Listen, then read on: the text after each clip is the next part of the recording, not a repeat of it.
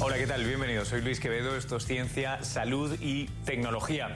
Hoy les tenemos eh, varios temas eh, preparados en el menú de la jornada. Vamos a tener en unos minutos aquí en el estudio a la doctora, a la doctora Joanna Steinglass, una especialista en eh, anorexia de la Universidad Columbia de aquí de Nueva York, quien hace unos días publicaba un estudio que nos llamó mucho la atención sobre Em, causas y sobre todo consecuencias muy interesantes para el tratamiento de la anorexia.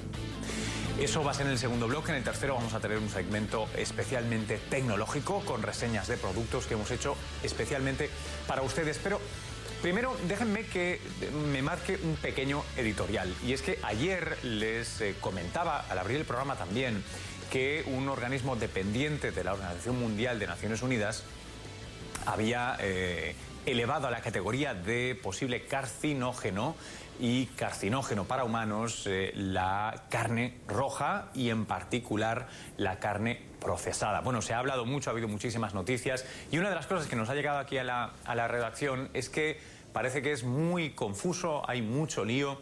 Em, entonces voy a intentar a ver si soy capaz de aclarar algunas cosas. Primero, yo Cuéntenme en el club de los que les gusta la carne. Me ponen un buen pedazo de solomillo, un buen filé miñón y la verdad, ¿qué quiere que les diga? A mí me, cuesta, como a todos, eh, decidirme por la ensalada. Eso tiene una explicación razonable y lógica, de hecho evolutiva.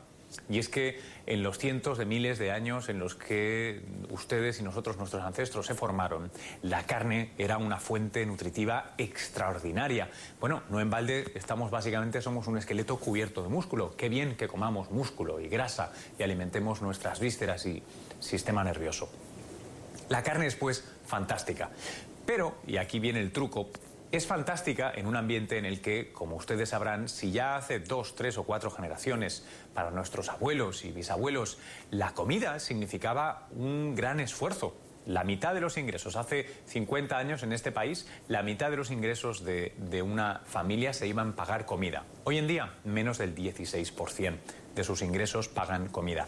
Y es que tenemos mucha y muy abundante comida. Claro, eso se ha transformado también en que tengamos mucha y muy abundante carne. Pero eh, eso está teniendo malas consecuencias para nuestra salud. Verán, queremos comer, nos encanta la carne, pero demasiada carne tiene, y esto los científicos lo saben desde hace mucho tiempo, malas consecuencias para nuestra salud. Imagínense una balanza. De un lado tenemos las carnes, eh, el bacon, la panceta, las cosas grasas, fritas y tan deliciosas que tanto nos gustan naturalmente a paladar. Del otro se lo pueden imaginar, lo harto más aburrido, las verduras al vapor, las ensaladas, las frutas. Bueno, hay una relación inversa entre cuánta carne, cuánto de este plato ingerimos y nuestra, eh, nuestro riesgo de cáncer de colon. De hecho, hay estudios en este país y en Estados Unidos donde se sabe desde hace mucho tiempo que los blancos tienen menos incidencia de cáncer de colon que los latinos, que tienen menos a su vez que los afroamericanos. ¿Por qué? Solo por el tipo de dieta que consumen. Cuanta más carne y más carne procesada y frita uno come y menos fibra, mayor es su riesgo de cáncer. Esto es, eh, de, alguna, de, alguna, manera, lo que ha venido a decir, lo que ha hecho eh, recomendación internacional la Organización Mundial de la Salud. Verán, lo que hacía décadas que se conocía en círculos eh, científicos tiene unas consecuencias potencialmente, bueno, importantes para toda la gente que se dedica a producir y vender carne a un precio razonable o embutidos a un precio razonable.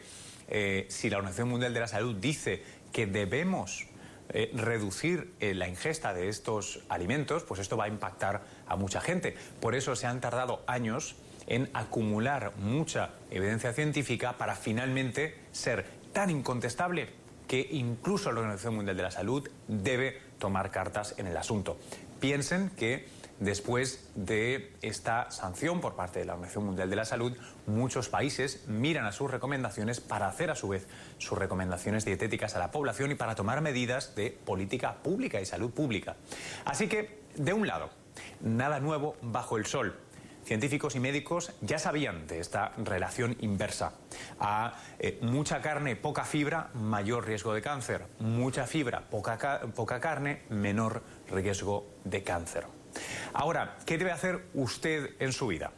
Bueno, eh, el comunicado de ayer eh, mencionaba los 50 gramos de carne. Unos 50 gramos de carne al día incrementaban en un 18% el riesgo de sufrir este tipo de cáncer colorectal. 50 gramos de carne no parecen muchos. De hecho, lo que recomiendan algunos de los médicos con los que hemos estado hablando es una porción a la semana de carne roja y tal vez una al mes de carne procesada. Sé que eso les va a parecer poco, muy poco. Bueno, ¿qué les podemos decir? Aquí, desde un lado más humano, lo único que les puedo decir es que reducir el consumo de esas carnes y sobre todo de las carnes procesadas siempre será una buena idea, aunque no hay que exagerar, pero sobre todo aumentar la ingesta de fibra es capital, es muy importante. Cuanta más fibra eh, no alimenticia, mejor eh, funcionará su intestino, mejor funcionarán las bacterias que pueblan su intestino y eso redundará en una mejor salud y en un decrecimiento de su riesgo de cáncer, por lo menos colorectal y seguro que con muchas más eh, consecuencias saludables. Bueno, espero que esto haya servido para aclarar un poco las dudas. Eh, pero estamos, porque sé que es un tema complicado, vamos a estar en Twitter respondiendo todas las dudas que tengan y compartiendo enlaces, información práctica. Así que ya saben, síganos, envíanos sus preguntas y sus comentarios a arroba cstntn24 y también a arroba luis-quevedo. Ahora vamos a hacer una breve pausa y en cuanto regresemos tendremos a la doctora Joana Steinglass de Columbia University aquí en el estudio para hablar de anorexia. Así que estén atentos. Ahora volvemos.